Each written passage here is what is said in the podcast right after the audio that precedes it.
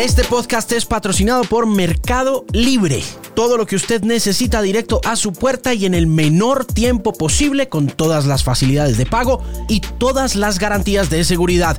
Compre carros, motos, audio, vídeo, ropa, accesorios y mucho más. Mercado Libre es mi servicio de compras preferido y espero que a partir de hoy sea el suyo también. Visítelos y descubra la comunidad de compra y venta online más grande de América Latina. Mercado Libre, patrocinador del Bilingüe Podcast que comienza aquí.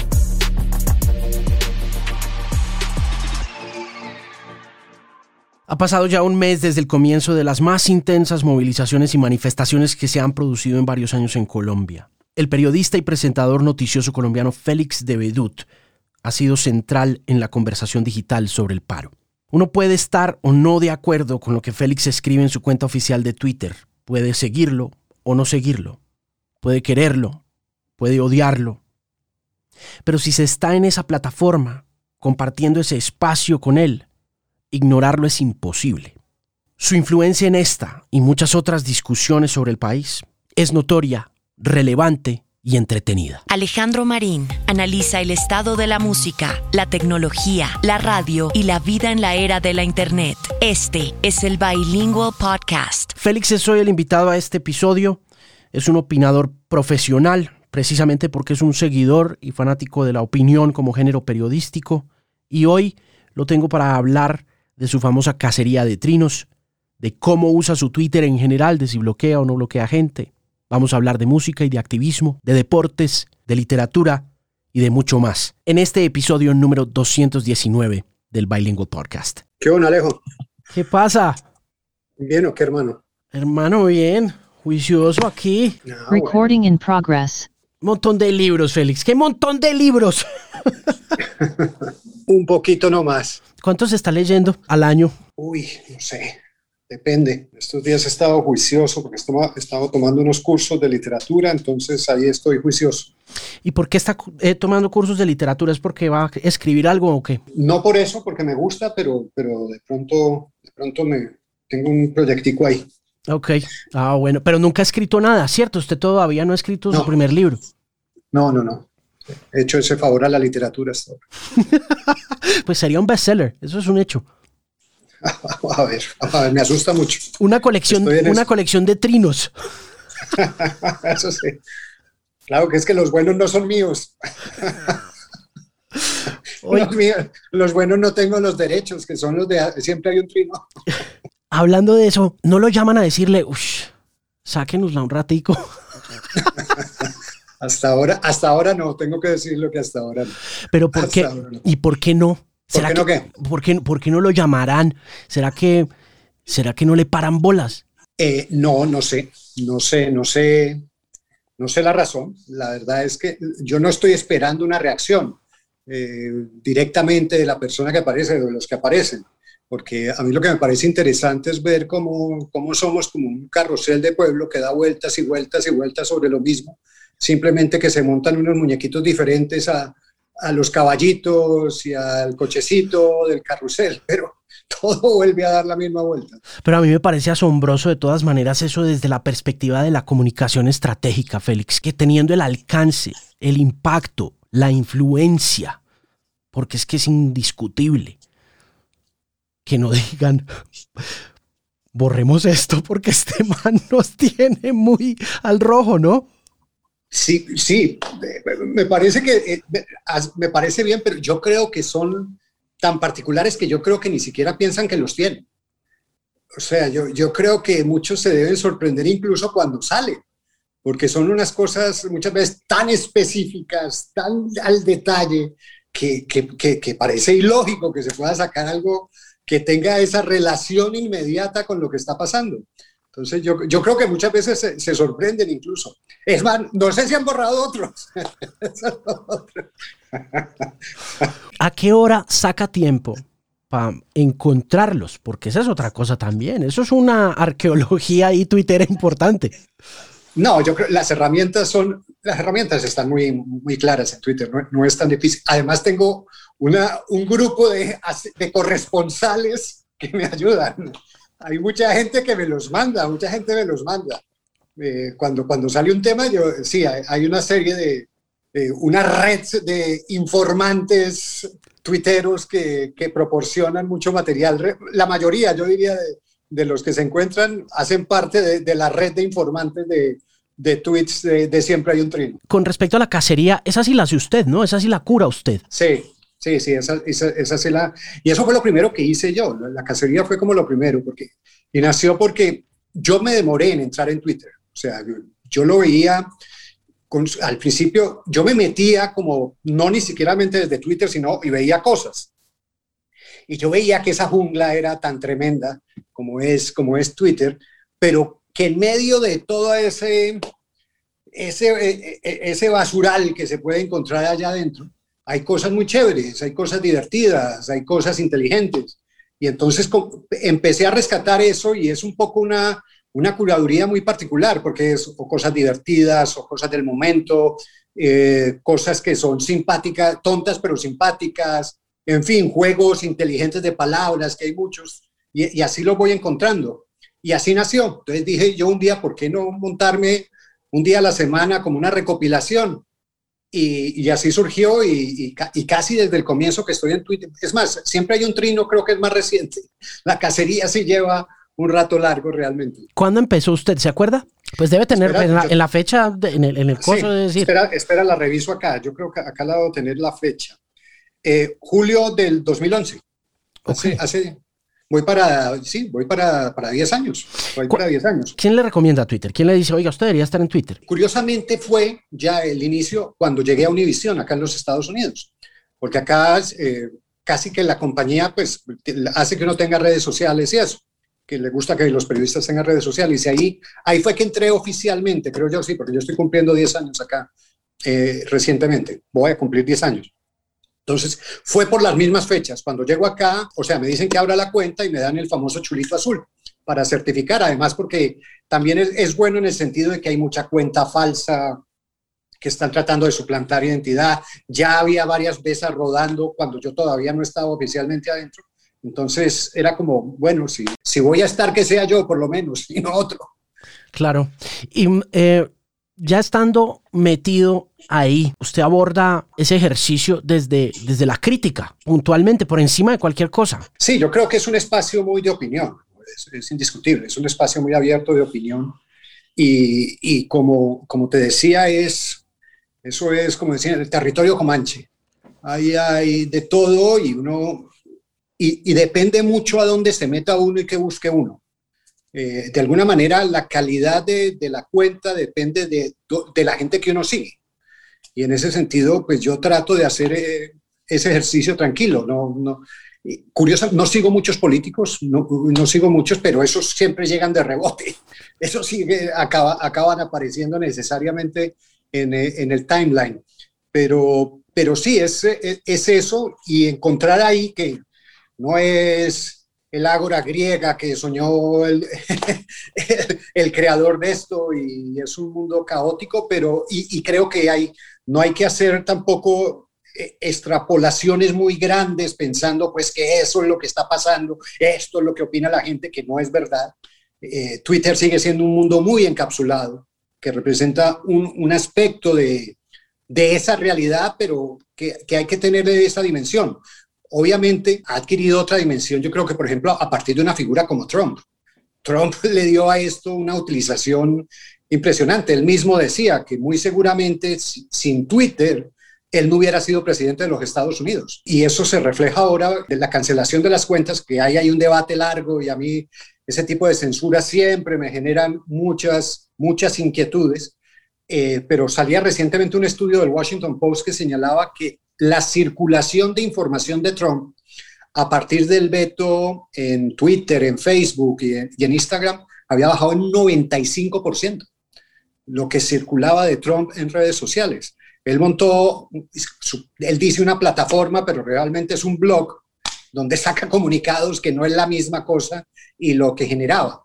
Entonces, en la medida que uno más o menos entienda cuál es la realidad, cuál es el verdadero alcance de Twitter, que no es, como te digo, esa ágora ateniense, donde se hace una discusión de fondo y filosófica, ¿no? Es un mundo caótico eh, con cosas interesantes, con, con, un campo de batalla de desinformación impresionante, lo estamos viendo ahora en medio del paro, en el que hay que saber navegar, entender el mundo de los trolls, de los bots, un poco. Yo no soy experto, pero sí entenderlo. Yo tengo, por ejemplo, yo no bloqueo a nadie. Yo no tengo a nadie bloqueado en Twitter.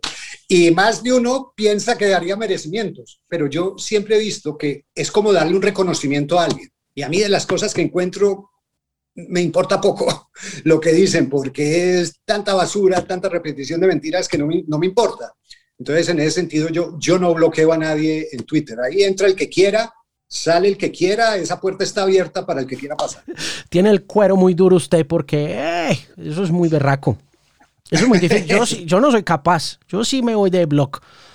No, yo sé, usted, usted yo, yo no.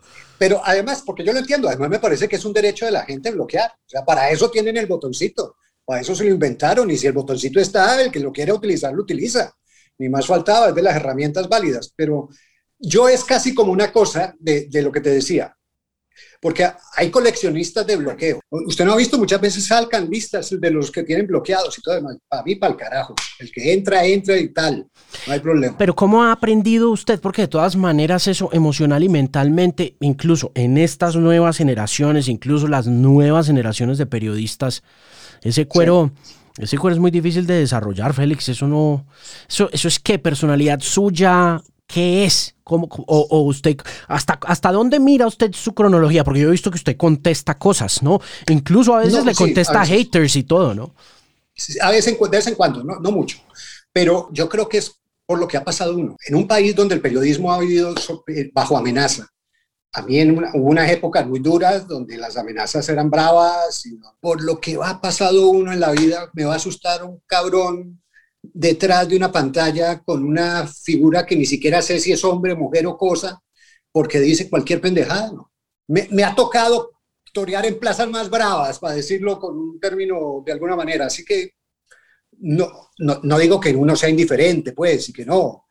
Pero yo creo, en mi caso, yo creo que angustia un poco más a la, familia a, la familia, pero en mi caso no, aunque ellos viven muy alejados de eso. Mis hijos no están ahí metidos, eh, mi esposa tampoco está ahí metida, no les interesa eso.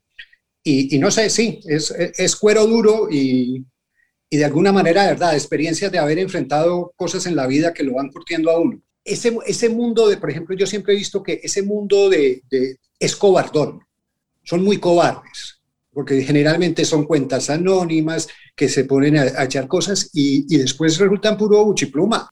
No es que me alegre, pues, que lo hagan, ni mucho menos, pero, pero no le presto demasiada atención. No sé si, si es un poco por esa experiencia personal, diría yo. Y en esa experiencia personal, ¿cuál ha sido la época más difícil de su ejercicio en el periodismo con base en amenazas reales, que no son digitales ni virtuales y que en muchas ocasiones, como dice usted, son bastante cobardes? Pues yo diría que los 80 y los 90. Es que ah, yo, yo comienzo, el primer dos cubrimientos, tal vez el segundo cubrimiento que yo hice en televisión fue la bomba al edificio Mónaco. Y eso era el comienzo de la guerra de los carteles. Entonces, de ahí en adelante, lo que se vivió fue muy duro. O sea, era 80, 90, y yo estaba en Medellín como corresponsal, y yo era muy de la noche y de la rumba. Y era época muy fuerte, muy difícil, eh, donde se vieron cosas terribles. En, por ejemplo, la, la masacre de la discoteca Oporto, que ahí murieron conocidos míos, cercanos de colegio y uno salía por, por esas noches y eso era ruleta rusa. Y yo de alguna manera estaba, a la vez que estaba informando, era viviendo en ese ambiente.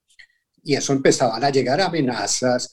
Yo, lo que pasa es que uno, yo siempre he pensado que la escala de interés estaba en otros lados, pero ese era un periodismo que vivía bajo amenaza y eso era eh, las cartas, los, eh, los sufragios, las coronas fúnebres que mandaban eh, o a la emisora o le llegaban a uno, todo ese tipo de cosas. Y, yo no sé, ahí se, ahí se, curtió uno un poco, yo creo, en, ese tema, que no es para nada agradable, ni mucho menos. No lo es tampoco en título. No, no voy a decir, ay, no, qué bueno que lo, que lo, estén insultando a uno eh, en Twitter por cualquier cosa. Lo que pasa es que lo de Twitter, como te decía, es siempre tan repetitivo, tan mentiroso, que si yo le concediera importancia, estaría como de alguna, de alguna manera validando, por, por lo menos lo pienso así. Pero entiendo perfectamente a quién bloquea. Félix, pero cuando usted habla, pues obviamente de la cantidad de mentiras que se mueve en eh, redes sociales, por ejemplo, con respecto a su papel informativo durante el paro, estando por fuera de Colombia, pero muy conectado y con toda la experiencia de lo que sucedió en los 80, los 90, con todo lo que ha vivido en los 2000 también, ¿cómo escoge lo que va a retuitear, lo que ve, cómo sabe qué es verdad y qué es mentira y cómo, cómo lidia con eso? Por ejemplo, en el paro, el paro ha sido muy retador en ese sentido, muy retador, porque la información que se maneja es muy caótica y es muy fuerte y, es, y hay de todo. Hay interés de manipulación informativa de lado y lado. Entonces, yo me cuido mucho de los, del tema, por ejemplo, de videos y espero como que haya varias certificaciones de lugares ciertos donde uno pueda tener confianza. Entonces, retuiteo muy poquitos videos. Si tú miras mi timeline, hay muy poquitos videos. Hay opinión, discusión, debates, cosas de ese tipo. Y cuando hay crítica, yo la entiendo. Y cuando no están de acuerdo con uno en una posición o lo que uno dice, perfecto. Eso, eso, eso hace parte de la discusión. Pero, pero sí, es, este caos informativo, hay dos, dos claros ejemplos que me, impresionaron mucho. Uno en Bucaramanga, que, que fue un muchacho caminando, pasa una moto al lado y parece que le disparan desde la moto de la policía y el muchacho cae, ¡pum!, se corta ahí el video. Yo la primera impresión dije, pues madre, esto es una ejecución, esto es tremendo, pero y, ve que, y vi que inmediatamente se dijo, entonces empezó toda la cosa, mataron a un estudiante, ya le tenían nombre, eh, tal cosa, se subió, se subió, se subió la gente en esa ola y después aparece otra cámara donde se ve que algo pasó, yo no sé si fue un taser o algo por el estilo, pero después de que el muchacho cae, se levanta y se va. Pero en ese momento parecía una ejecución. Y del otro lado, uno ve cosas impresionantes, como el tema de, las, de esas noches en que pasaban camionetas disparando en Cali durante horas, haciendo ronda, sin que ninguna autoridad apareciera. Es una cosa realmente muy impactante y, hacer ese seguimiento, yo veo mucho, pero retuiteo poco y trato de calmarme, porque uno puede tener otro que parecía, era una imagen de noche también, era la cámara se notaba que tenía un color rojo y entonces están utilizando lanzallamas. Y no van a poder tampoco, hemos llegado a ese nivel de locura. Y era agua, un cañón de agua de los de la policía que por el efecto de luz salía como rojo. Pero entonces inmediatamente se monta la ola de que están utilizando un lanzallamas y eso reproduce una y otra vez. Eso es muy peligroso.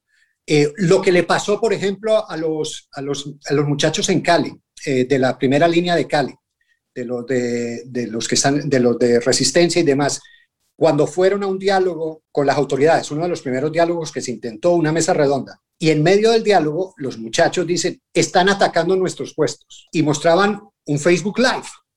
Y uno dice, bueno, pues, no puede ser que estén dialogando y lo estén atacando. Era un Facebook Live repetido que lo estaban haciendo pasar como si fuera en vivo y que lo lograron que se levantara la mesa por la inquietud que se maneja eso. ¿Quién puede tener interés en eso?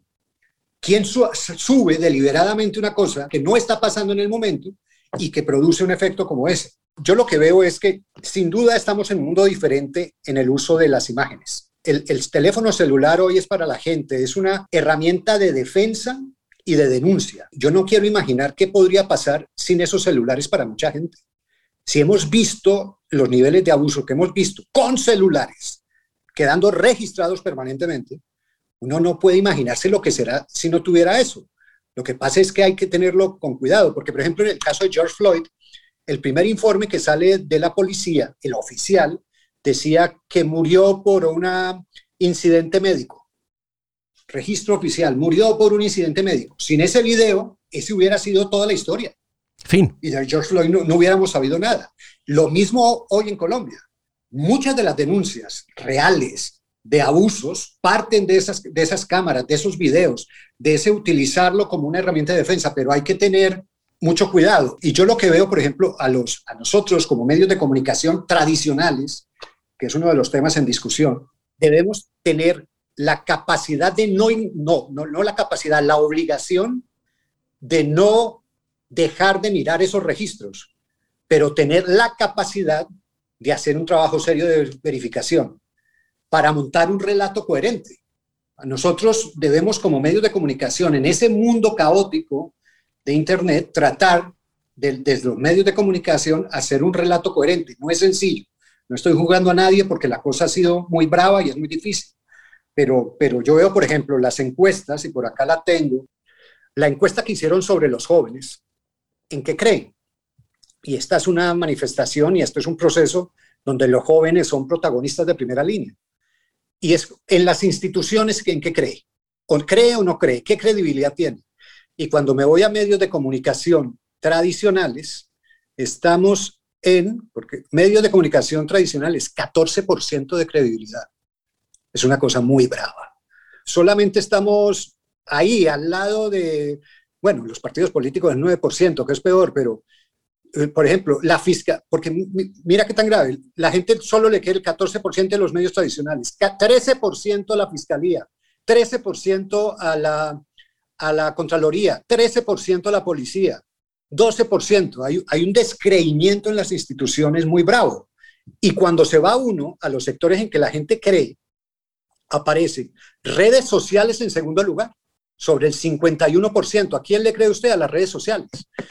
Y eso marca eso. Si no somos capaces nosotros de entender esa realidad y que la gente también entienda que no todo lo que nace en las redes sociales es cierto, que ese es un campo de batalla de desinformación, también estamos en serios problemas. O sea, porque, porque se montan en olas permanentemente que son, son preocupantes, como las que más o menos te contaba ahora.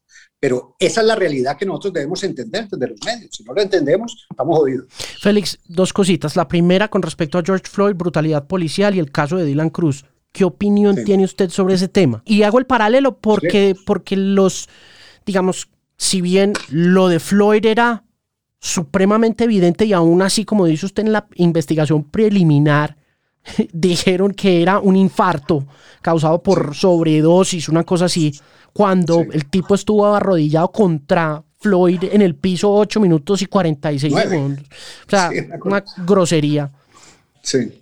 Pero lo de Dylan, ¿usted cómo lo ve? Yo creo que lo de Dylan también hay registro, pero hay una diferente eh, eh, actuación de la policía y, de las autoridades. O sea, creo que son dos ejemplos que tienen similitudes y diferencias. O sea, porque lo, de Dylan, también hay los videos, eh, se ve cómo se disparó, todo eso, pero este es el momento que no hay una definición por parte de las autoridades.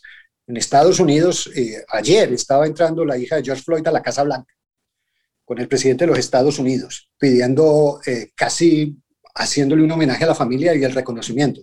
En cambio, las autoridades colombianas viven en un estado de negación, en un estado de negación permanente. Y lo que pasa se repite, porque ya había pasado en las manifestaciones anteriores en Bogotá, que fueron las de abril, creo, que fueron también impresionantes con cantidad de videos de la policía disparando de frente, pero no aturdidoras, pistolas, videos, registros múltiples y de eso nada. En la medida que esa impunidad crezca, pues los hechos se van a repetir.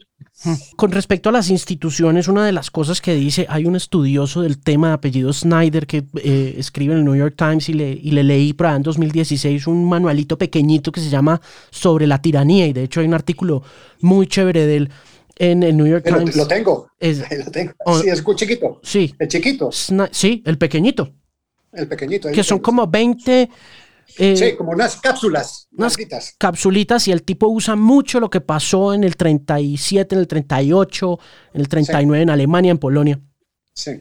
Y hay una cosa que dice que uno de los pasos a seguir para proteger al mundo de la tiranía, obviamente él relaciona mucho de forma implícita todo con Trump, es defender las instituciones. Ahí creo que es el tercer capítulo que se llama Defend Institutions.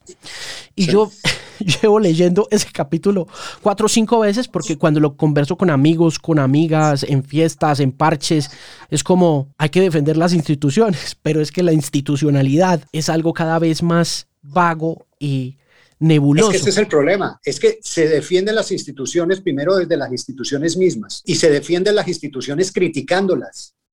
Se defiende eh, a las instituciones mostrando sus errores.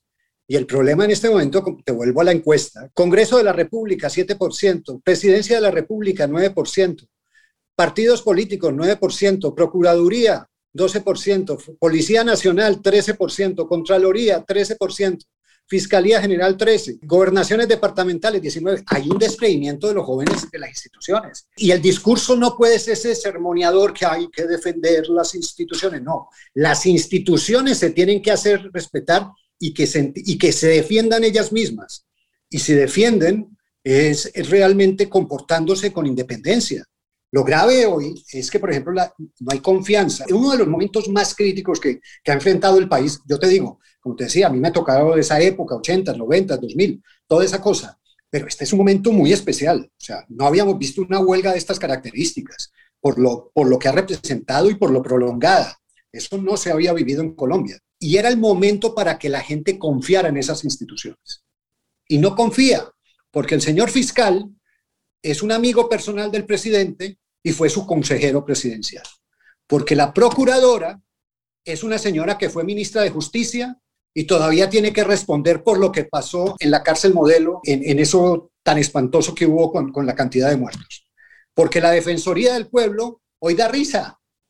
Una institución que había ganado cierta, cierto nivel de, de respeto, sobre todo por parte de defensores de derechos humanos y todo lo demás, está en, convertida en otra extensión de la presidencia.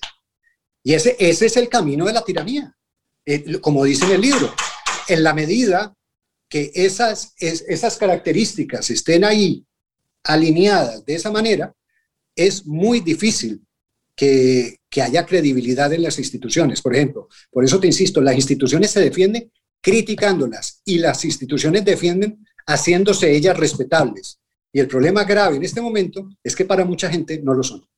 Félix, el papel de redes sociales en la movilización de la juventud ha terminado instrumentalizado por los partidos y por las partes interesadas en que todo esté en llamas o no? A mí lo que me preocupa de todo esto es que yo siento que hay sectores a los dos extremos de, esta historia que quieren que esto salga muy mal, porque le conviene a sus intereses de radicalización del conflicto, que es un, viejo concepto que lo estamos viviendo ahora, radicalizar el concepto, el conflicto y que esto salga mal.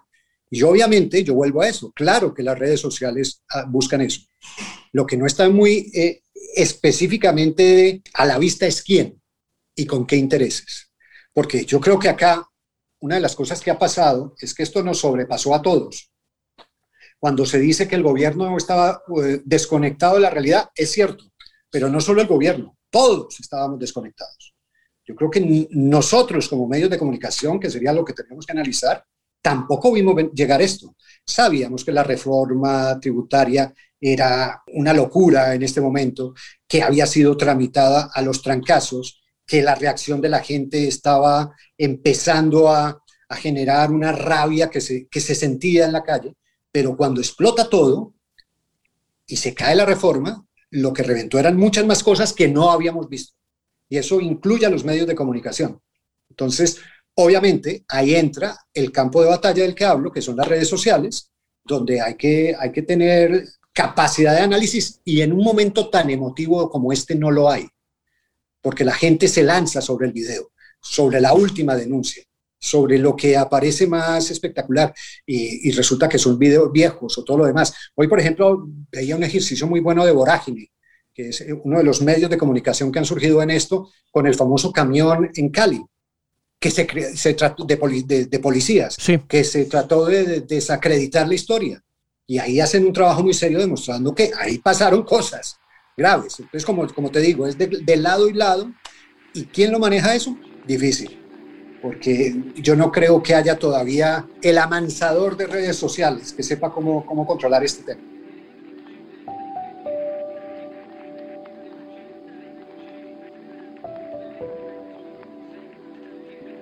Este es el Bilingual Podcast. Ya regresamos.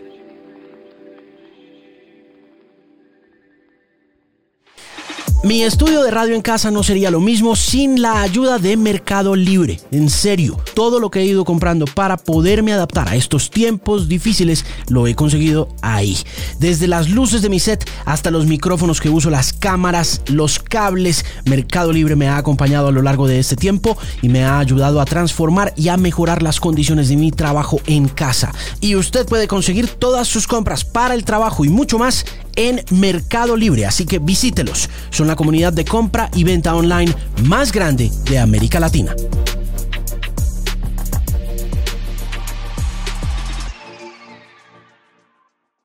Más allá de las redes sociales y del impacto que tienen en la juventud, de la credibilidad que desarrollan, Mauricio Archila, que se escribió un libro muy chévere sobre protestas en Colombia desde 1958 hasta 1990, antecitos de la constitución del 91, y el libro tiene una segunda edición donde hace como una actualización con respecto a lo sucedido de allí hasta 2016. Hay una cronología muy chévere de la cantidad de protestas y manifestaciones que se han producido en Colombia desde 1958. El hombre dice que al presidente al que más le han protestado es a López Miquelsen. A Santos también le protestaron como 1500 veces. El hombre hace una, unos números muy chéveres, pero Qué bueno. A usted no, no, lo conozco, me es, interesante. Se llama Idas y Venidas, Vueltas y Revueltas.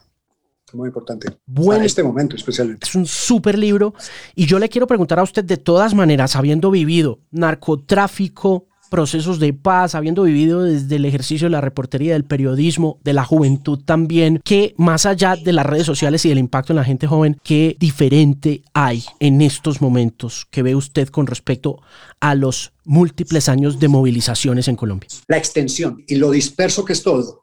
En esa época había unas, diría yo, unas manifestaciones muy puntuales, unas que eran de origen sindical, otras que si, si se quiere de origen estudiantil, que estaban un poco en, el ambiente de cada una de ellas. Acá sobrepasa a todos. Y la extensión, hubo manifestaciones muy grandes. Eh, yo creo que la marcha contra las FARC fue impresionante. Fue una movilización muy grande. Fue, de un día y fue un rechazo abierto a las FARC y todo lo que representaban. Yo creo que fue un, un punto de quiebre incluso para las mismas FARC. Yo creo que sin duda jugó un papel muy importante en lo que fue el declive de las FARC hasta llegar a, los diálogos de paz y ahí entraría otra discusión. Pero acá yo vería eso, primero, la extensión, ver desde tantos sectores. Es que eran las grandes ciudades donde habitualmente uno está acostumbrado a, a las manifestaciones, pero acá la extensión territorial. Uno veía imágenes de pueblitos chiquitos, de muy poquitas personas, que salía gente en esos pueblos, que no estaban en el registro diario de los medios de comunicación la extensión territorial, la extensión de, propósitos y de angustias. Y, por ejemplo, hemos dicho, es un, hay una fuerza juvenil muy, muy dura y un, núcleo muy fuerte juvenil en estas protestas, pero juvenil, no necesariamente estudiantil como eran otra, en otras épocas, que eran las marchas de la Universidad Nacional, las marchas de la Universidad de Antioquia, por decirlo en Medellín, una, unas marchas estudiantiles. Acá son muchachos que no están estudiando ni trabajando porque no tienen oportunidades y que también se meten a, la, confrontación y se meten al debate y, son protagonistas de todo esto. De las frases que me, llamaban mucho la atención de ellos es uno en Cali que, que decía, mire, yo en estos días acá, en este puesto de resistencia, he comido mejor de lo que he comido en todo un año en mi casa, con las cosas que me traen. Entonces, eso refleja muchas de las cosas que están pasando y que nosotros no advertimos, porque obviamente sabemos del impacto de la pandemia, los economistas lo tienen calculado, pero ya antes veníamos con el problema, porque es que las primeras manifestaciones fueron el 19 antes de la pandemia. La pandemia las pusieron en paréntesis por lo que representó y volvieron a reventar ahora con un detonador que fue la reforma tributaria, pero que llevaba una carga de profundidad mucho más grande de la que imaginábamos todos. ¿Cree que hay salida o se va a complicar? Qué difícil. Yo espero que se arregle de alguna manera. Pero como te digo, mi preocupación es que veo sectores en los extremos del espectro interesados en que salga mal, porque hacen cálculos políticos unos y otros.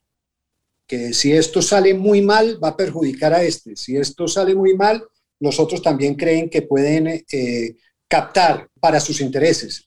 Y acá hay una combinación de tantas cosas, una rabia verdadera, unos motivos de fondo ciertos, una molestia general, el descreimiento en toda la estructura del Estado como estábamos viendo. Y también hay pillaje puro y duro, como también pasó en Estados Unidos. Creo que ha seguido George Floyd, había el movimiento Black Lives Matter con todas las marchas y todo eso, pero también al lado estaban saqueando un Target claro. y, y un Walmart. Eso no es solamente que pasa en Colombia. Lo que es muy especial de Colombia es el nivel de violencia de reacción y, lo que se ha ido generando, alimentándose. Eh, y cada vez la violencia no sabe uno quién la representa. ¿Cuál es el interés de, de quemar el Palacio de, Justicia de Tuluá? ¿Qué es lo que había en ese Palacio de Justicia de Tuluá? ¿A quién le interesaba realmente quemar el Palacio de Justicia de Tuluá? En una noche, además, donde habían matado a un estudiante en la calle. Entonces, como te digo, a mí me preocupa mucho que esos sectores a los extremos quieren reventar todo para radicalizar el conflicto. Y mi preocupación mayor es que el gobierno está sobrepasado, pero creo que el comité de paro también, porque el comité de paro no representa mucha de la gente que está en la calle. No son sus intereses. Y también lo ven a muchos de esos del comité del paro como una vieja clase sindical, también con muchos reparos a lo largo del tiempo, en la que no se ven representadas, pero yo espero que, que en algún momento se haga una pausa y que, y que, y que se pueda reconducir algo, porque es que llevamos un mes, que me parece que sería bueno verificar con el libro que me dice si no es el paro más largo en la historia del país eh, que hemos tenido.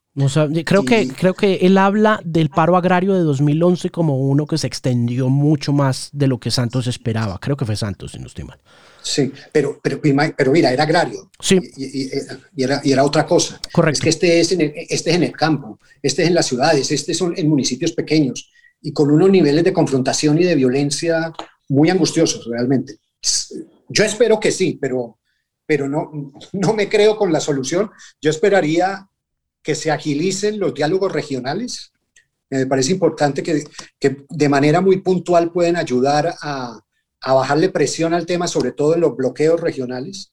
En la medida que se disminuya la presión sobre los bloqueos y que haya un tránsito más tranquilo, eso puede ir bajando presión. Pero, pero difícil todavía adivinar hasta dónde puede llegar esto. Sobre todo lo de Cali también, que lo habla uno con los amigos caleños y le dicen a uno, no, parce, eso está pasando hace mucho rato. O sea, esto, esto es un florerito de Llorente ahí que estalló, pero en Cali hablemos de todo es que Cali, sí, Cali se ha convertido como en el laboratorio de todo esto. Y, en Cali está como todos los ingredientes. Está la profunda desigualdad, la falta de oportunidades para los jóvenes, la brecha cada vez más amplia, intereses del narcotráfico, intereses de disidencias, intereses del ELN, todo eso mezclado en un caldo de cultivo a fuego lento en una zona que tiene unas rutas muy cercanas de salida de, droga y todo lo demás, que, que sí, es, es, es, difícil la situación en Cali y, y, es como sí, es como el, el lugar que, que, se ha convertido en, en, el laboratorio de todas las tensiones de, de esta situación. Oiga, Félix, vol, volviendo, al tema de, volviendo al tema de los jóvenes, uh, circuló un meme que me causó mucha gracia en medio pues de tanto estrés y de tanta tensión, pues hay una que otra cosa que, y era los muchachos en la calle y los cuchos al frente en el Palacio de Nariño dice los que los que se movilizan y el comité del paro y uno decía, uh, qué desconexión, ¿no? Qué cosa impresionante. Pero entonces, ¿usted ve alguna figura visible, juvenil, o joven adulta en esa movilización que pueda liderar esas conversaciones en nombre de esos jóvenes que no están representados por ese comité? ¿Hay alguna persona o no se debe buscar esa persona? Porque de todas maneras usted sabe que este tipo de, de, movilizaciones de carácter social y sobre todo ahora en redes sociales terminan volviéndose muy mesiánicas, ¿no? Y, la política en general, uno ve que Uribe Vélez, que Petro, ¿no? Como que siempre estamos mirando a la figura esta icónica, ¿no? Yo creo que una de las, una de las fortalezas de esta movilización ha sido su diversidad. en principio, para las cosas buenas, para la extensión, para la movilización, para dejar en claro que hay un descontento general. Pero esa diversidad y esa dispersión también la hace difícil de concretar. Por eso te decían, el, comité de paro no lo representa. Y no veo nadie que canalice eso porque son inquietudes muy locales y por eso creo que las autoridades locales tienen que jugar un papel muy activo, como esos muchachos de Cali cuando se reunieron, esa eh, reunión que se dinamitó, que creo que se están buscando restablecer. Eh, en otras ciudades yo creo que esas dinámicas se han dado de mejor manera. Y ahí yo creo que vuelvo a lo mismo, hay sectores que no quieren que eso funcione. A mí lo que me, me preocupa es que haya sectores que quieren mantener esto a fuego lento durante mucho tiempo haciendo cálculos políticos y cálculos más siniestros que uno como que no alcanza de todo a, acabar de identificar. Cuando habla de sectores, habla, ¿son partidos? ¿Son grupos económicos? ¿Qué es? Son fuerzas extremas. Son fuerzas extremas. O sea, hay sectores, o sea, las disidencias, por ejemplo, les interesa este caos eh, a, las fuerzas del narcotráfico también, que mientras están en esto, tienen distraídas a todas las autoridades, pueden hacer su agosto. Y de, del otro sectores de extrema derecha, también seguramente hay sectores que ven esto como un cálculo para el, viejo dicho eso, que vender miedo para que te compren seguridad. Eso es lo que también muchos están, eh, están, eh, pueden estar jugando y, y, haciendo ese tipo de cálculos, pero es una cosa que uno o sea, que es difícil identificar, o sea, quién está, quién está en eso y cómo se articula. Porque una de las cosas que he visto que me preocupa mucho es que tome fuerza este movimiento de ir paramilitarizando las ciudades y que esa dinámica coja más, más juego porque nosotros sabemos cómo ha sido eso. El paramilitarismo que nosotros vivimos tenía ingredientes urbanos, obviamente, todo lo eso, pero se daba sobre todo en el campo. Pero que todo ese fenómeno ahora se traslade a las ciudades en medio de una de situación de pánico y miedo, es, es angustioso. Sí. Sí, es una cosa muy preocupante. Yo, María Jimena Duzán me decía en una entrevista hace un par de semanas que, que Petro nunca va a llegar a, a, la presidencia.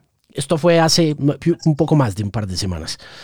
Usted, yo hablando con gente que está metida por ahí en Congreso y todo, pues yo no soy de eso, pero pues he hecho chisme con gente y todo, me dicen que ahora sí lo ven, ¿Usted cómo ve eso? ¿Usted ve a la izquierda cerca al poder o no? Yo veo Petro con posibilidades indiscutibles. O sea, pero lo que pasa es que las encuestas son impresionantes. O sea, es dobla en la, en la encuesta más favorable al segundo, eh, lo dobla. Pero un año es mucho tiempo en política. Una, una semana es mucho tiempo en política. pero yo creo que Petro canaliza en gran medida, identifica muchos de los problemas y sin duda está conectado con mucha gente que hace parte de las movilizaciones. Y, Petro ha logrado una cercanía con gran parte de este movimiento juvenil que obviamente lo hacen el, el candidato hoy número uno. Ya, como te digo, saber qué puede pasar de acá a un año en política es una eternidad, una eternidad, pero, pero sin duda posibilidades reales hoy como nunca las tiene. Y, todo ese hastío de todo lo demás eh, puede llevar mucha gente a pensar que esa es la opción. O sea, no me atrevo a hacer el vaticinio, ni siquiera antes, porque ya se veía que Petro venía ganando mucha fuerza. Pero obviamente también hay que ver cómo sale de esto. Y uno trata de ver que Petro ha dicho que hay que ir. Eh, él dijo que cuando se cayó la en el diálogo que le filtraron, y, y que es bien interesante eso, en el diálogo que le filtran a Petro, él decía que después de que se cayó la reforma tributaria y se cayó el ministro, se debió levantar el paro y reclamarlo como un triunfo de la gente. Eso a mí lo que me demuestra es que esto va más allá de Petro también. O sea, el señalamiento a Petro sería, si Petro es capaz de mantener un país movilizado un mes, pues imagínense, eso, no sé quién ha logrado eso. Entonces me parece que a Petro también lo superan las circunstancias. Y a Petro también el prolongamiento indefinido esto lo, lo perjudica a largo plazo. O sea, por eso yo creo que, que, es difícil hacer un cálculo, pero que es una, hoy, o sea, si las elecciones son, eh, fueran el próximo domingo, eh, las de primera vuelta, yo no sé quién sería el rival en este momento. tengo que hacerle esta pregunta. Es una inquietud que tengo y es, ¿ha visto en peligro esa posición de presidente actual? Usted, en lo, que va corrido del mes, ¿no, ¿no ha sentido un poco eso desde esa ausencia de institucionalidad de, oye madre, se va a caer esta cosa, se va a venir abajo todo? Que se plantee, es una un planteamiento que está rondando, además porque está por muchos sectores en este momento golpeado, ni siquiera su propio partido. Pero yo creo que Colombia es un, país donde difícilmente se queda un presidente. Y tenemos antecedentes que han pasado con cosas muy graves donde no se han caído los presidentes, eh, en circunstancias muy duras. Yo no creo que sea bueno. No, le veo que eso aporte mucho a la salida de, esta situación. Eh, lo que pasa es que uno esperaría que, que en medio de la mediocridad con que se ha manejado todo esto, se logre una estabilización de la situación, que es lo que uno quisiera, para irnos a unas elecciones eh, medianamente tranquilas, porque yo no me quiero imaginar lo que serían unas elecciones en este ambiente. Si de aquí a las elecciones no hay una, una, tranquilidad en el ambiente, va a ser un, un panorama muy complejo, pero sí, como dices, yo no había visto hace tanto tiempo hablando de ese tema como ahora de muchos sectores, donde han planteado esa, posibilidad de que, de que sí, de que, de que se dé esa como una salida, aunque no sé qué solucionaría realmente. Pero sí me sorprende la cantidad de gente que está hablando de ese tema. Félix, el papel de los músicos en lo que va corrido de estas movilizaciones, arrancando por aquellos que se han manifestado a favor de ellas, quienes han liderado un poco desde el sector del arte, la cultura, Julián Román, Adriana Lucía, eh, subcantante de Crápula. ¿Usted qué cosas buenas ve en ese activismo desde la cultura y qué cosas no son tan chéveres? Yo soy muy respetuoso de eso para el que, al que decide que sí o no. A veces me parece que le exigimos mucho a los artistas en ese sentido. Me parece que lo que hacen eh, con sinceridad y eh, Adriana Lucía ha logrado una cercanía con la gente muy importante, Julián se la ha jugado y para ellos no es sencillo, pero no me gusta juzgar a los que no se meten. Por ejemplo, Balvin y Juanes, la cantidad de pata que les han dado, ¿usted qué opina de ese tema? A mí no, no me gusta. O sea, no, me parece que también tienen el derecho a no hacerlo, creo yo. Sé que es costoso y que no tienen salida buena. Me imagino que hay muchos cálculos de mercado y Alejandro, usted sabe más de eso que yo, en ese campo de managers y de cosas y de todo, y, de otro lado. Pero, y que, por ejemplo, a diferencia de lo que pasó en Puerto Rico, donde era Ricky Martin con Residente eh, compartiendo causa eh, eh, en el mismo tema. Pero yo creo que es muchas veces exigirles y si eso no nace con naturalidad, no deben hacer. O sea, yo prefiero el silencio a una cosa forzada y de, y de compromiso. Que, fue lo que le pasó a Balvin, ¿no? Balvin como que trastabilló, no pudo moverse muy rápidamente, venía, iba a sacar documental con Amazon, ya estaba encima, el documental tenía toda la historia de la muerte de Dylan aquí en Bogotá, el paralelo de las protestas con el concierto en Medellín, que era como su consagración y toda la cosa, y sale justo una semana después de que arranca a incendiarse todo acá y como una semanita después, o no sé si, si en ese transcurso salió y no le salió tan bien eso en comunicación.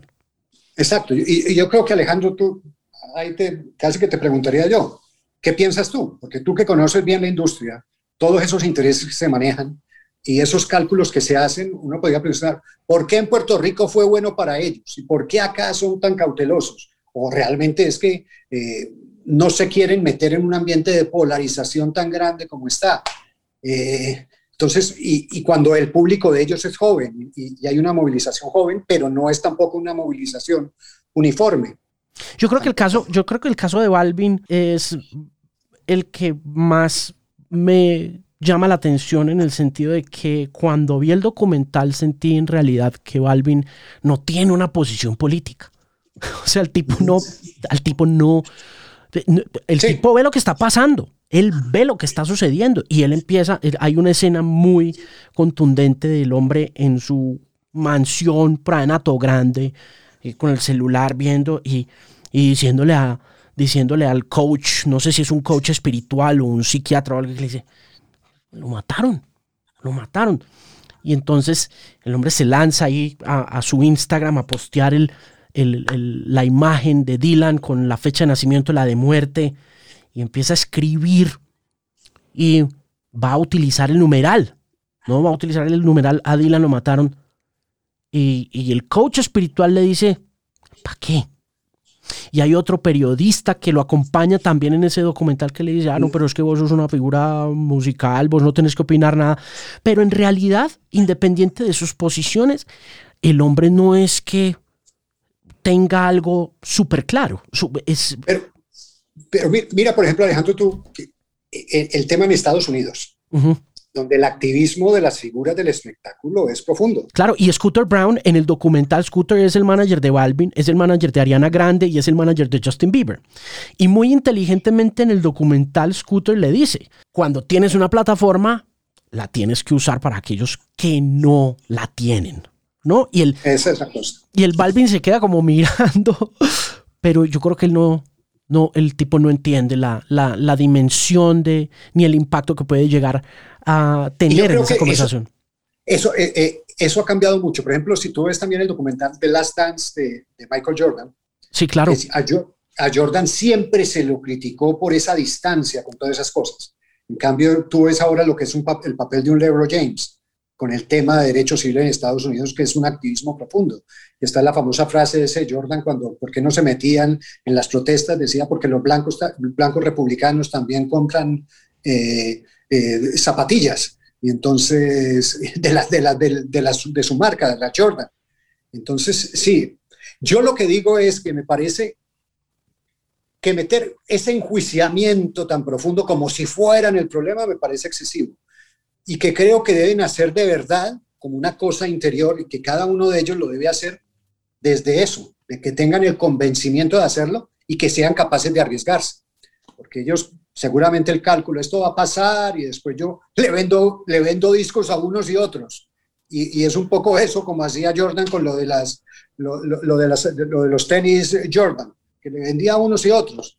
Pero no sé si en el mundo de hoy e, ese, esa equidistancia para una figura pública es posible mantenerla indefinidamente y más ante unas circunstancias tan críticas como las que estamos viviendo. Yo creo que a Balvin le habría quedado mucho más sencillo, pero el gran problema fue la fecha de lanzamiento del documental. Y a Juanes le está pasando un poco también eso, pero lo de Juanes sí es más complejo porque Juanes pues viene de otro activismo político de la época de Uribe Vélez, del tema de paz en la frontera, que yo creo que le hizo mucho daño a su carrera musical, pues porque ahorita se las está cobrando desde esta otra perspectiva social donde él como que frena y dice, uff, acá, no sé, pero al mismo tiempo está lanzando un disco, está en portada de Rolling Stone y es como otra desconexión ahí. Lo mismo le pasó a Vives, ¿no? Vives con sus fotos con Iván Duque y todo ese rollo. ¿Qué puede decir el tipo? ¿No? Pero, pero, pero lo de Balvin sí es definitivamente Félix, como, como dice usted, ¿no? Es venderle discos a uno, venderle discos a otro, y, pero, y al mismo tiempo no tener realmente mucho de qué hablar. Que un poco incluso Maluma es más, todavía más alejado de la cosa. Sí, total, porque ese sí que es más celebrity de Hollywood, ¿no? Da la impresión de que ese cada vez está más desconectado. Y mira, y mira porque también en Estados Unidos hay una reacción en contra del celebrity y también son utilizados desde el otro sector y todo ese mundito Hollywood, de activismo Hollywood también ha, generado mucho rechazo en Estados Unidos y molesta y, e incomoda. Y entonces que unos multimillonarios que dedican a hacer películas, de pronto salgan eh, a hacer discursos. También hay sectores que lo, que lo reciben con, con mucho resquemor y la derecha de Estados Unidos lo aprovecha permanentemente para meterse con el tema. Y mm, deporte, quiero preguntarle por deporte, por fútbol, ¿cómo ve el futuro del fútbol? Primero en Colombia, con todo lo que está pasando, y, y, y, ya después a nivel internacional para preguntarle un poco sobre virtualidad y el futuro de espectáculos en vivo. Pues yo creo que hay una frase de Maturana que es utilizada mucho que se juega como se vive y el fútbol colombiano está, se está jugando como se vive y es caótico y es pobre la eliminación de todos los equipos en Copa Libertadores es muy significativa. Nosotros tenemos eh, jugadores de muy, buena, de muy buen eh, fútbol en, Europa, pero, pero ya es una, una generación que empieza a despedirse. James, que ha sido la figura, eh, viene de unos años muy complicados. Este último año con el Everton también ha sido muy complicada. el que tiene una calidad extraordinaria, pero ya incluso empieza a decir que, que las lesiones no lo han dejado estar a, nivel. Vamos a ver qué pasa con la Copa América. A mí me parecía que era una locura meter la Copa América en Colombia. Es, lo que hicieron con Copa Libertadores es de una torpeza increíble. Esos partidos eh, eh, es tan absurdo, es, es, esas cosas que uno no entiende del gobierno, la torpeza con que manejan cosas. Querían vender un aspecto de normalidad del país, que no, acá hay normalidad y juegan esos partidos suspendidos en medio de gases lacrimógenos transmitidos para el mundo. Donde uno se ponía a ver las transmisiones internacionales y, podía, y, eran, ¿cómo puede ser esto? Esto es una locura, ¿cómo se está jugando fútbol acá en este momento? O sea, lograron todo lo contrario y a las semanas se estaban quedando sin Copa América. La insistencia de una Copa América en este momento. Y, y, y, es reflejo de eso. El fútbol viene mal, de mala calidad. En Colombia, es muy bajo nivel cada vez menos, eh, eh, vamos a ver en qué está la selección, la selección hay que medirla, eh, ya viéndola, viéndola jugar, a ver qué nivel se, consigue, pero, pero sí es eso. El, el, el caos y el mal momento que, que, vive Colombia también se refleja en el fútbol. Curiosamente, en, el mundo del espectáculo sí estamos viviendo uno de los momentos más, más, más deslumbrantes, por lo menos a, a nivel de representación mundial, ¿no? me dirás tú que sabes más de eso. Hmm. Félix, eh, ¿los hijos juegan videojuegos? No, sabes que no, jugaban, ya no tanto, no son muy, no son muy de eso, no, no, eh, jugaban, pero, pero no mucho, no, no, no están pegados mucho los videojuegos y demás. Malcolm Gladwell, que escribió The Tipping Point, le contó alguna vez a otro escritor que se llama Chuck Klosterman una cosa que sigue resonando de forma muy contundente alrededor de los hinchas de fútbol, de los fans del fútbol, de los espectadores, de los que compran camisetas y van a estadios. Esto fue hace por ahí 5 o 6 años en un libro que se llama ¿Y qué tal si estamos equivocados? Se llama What if we're wrong? Y la premisa o la hipótesis de Gladwell es en 25 años el deporte en vivo se va a acabar. O sea, los deportes como, como están planteados en estos momentos son cosa del pasado, porque no hay, el, no, va, no va a haber un relevo generacional. Las lesiones y los problemas a largo plazo de los deportistas son demasiado, el riesgo físico es demasiado alto, sin importar el, tema puntual de, de, la plata que se ganan. ¿Y por qué? ¿Y por qué videojuegos? Porque tú puedes ser Ronaldo, tú puedes ser Messi y, puedes, y puede haber 16 millones de personas viéndote en simultáneo. ¿Qué opina usted, usted que es hincha de fútbol, que, que lo ve con, pues pasión? Eh, no conocía el libro, pero ahora entiendo mucho de lo que decía Florentino ahora cuando eh, propuso la Superliga, porque esa era la argumentación. A mí, por ejemplo, en el, debate que hubo sobre la, frustrada Superliga, a mí me pareció muy malo el proyecto pero no, pero no dejaba de encontrarle razones a la explicación. Y uno de los aspectos era precisamente ese. Florentino lo decía en una de las entrevistas. Ahora cada vez los muchachos están en, se aburren más viendo fútbol, no aguantan los 90 minutos, eh, se van al videojuego que es 15 o 30 minutos y es un juego rápido y están ahí metidos y ellos se sienten que es Cristiano y Messi. Es más difícil concentrar la atención de la gente por todo, por los celulares, por todo, porque nosotros tenemos ya un nivel de atención muy diferente que es difícil que la gente se concentre en los 90 minutos. Y, y sí, es, es, es, es interesante eso. ¿Hasta qué punto eh, el, los diferentes deportes aguantan? No tengo la respuesta, pero, pero sin duda hay un tema. Sin duda hay un tema ahí. Y como te digo, fue parte de la argumentación que entregaba Florentino Pérez para explicar su fallido proyecto de, Superliga. Y que por eso, de alguna manera, que eso fue una pelea muy interesante, porque era una pelea de malos. O sea, de unos clubes multimillonarios que querían crear su club privado para jugar fútbol, y del otro lado la FIFA, que es semejante historia de corrupción y todo lo demás, haciendo el papel de bueno, que tampoco, tampoco es que le luzca mucho a la FIFA. Pero, pero este tema es, es bien interesante, porque sin duda hay que ver qué tanto los, los, los nuevos aficionados aguantan eso, incluso de ir al estadio y estar concentrados y todo lo demás a partir de, de, la, de la revolución de los videojuegos. Dos últimas preguntas relacionadas primero con periodismo y eh, digitalización y modelos de negocio publicitarios. Los Danieles, para ser concretos. Ese es el camino a seguir, Félix, entendiendo que Facebook y Google se nos quedaron con la lonchera y cada vez es más jodido salir a vender cuñas comerciales para mantener la nómina. Es por ahí, es el crowdfunding, el camino como lo están haciendo Coronel, San Espina y, y los demás amigos y colegas, y cuáles son los riesgos de ese modelo de negocios si ese es el que funciona según su opinión. Es que yo creo que ahí es, es difícil, porque es difícil también eh, rentabilizar eso todos. Y alguien nos decía hoy algo, Rafael Manzano, en una conversación en la que me pareció interesante. Él decía que de alguna manera que los, los medios tradicionales no han acabado de morir y los medios digitales no han acabado de nacer.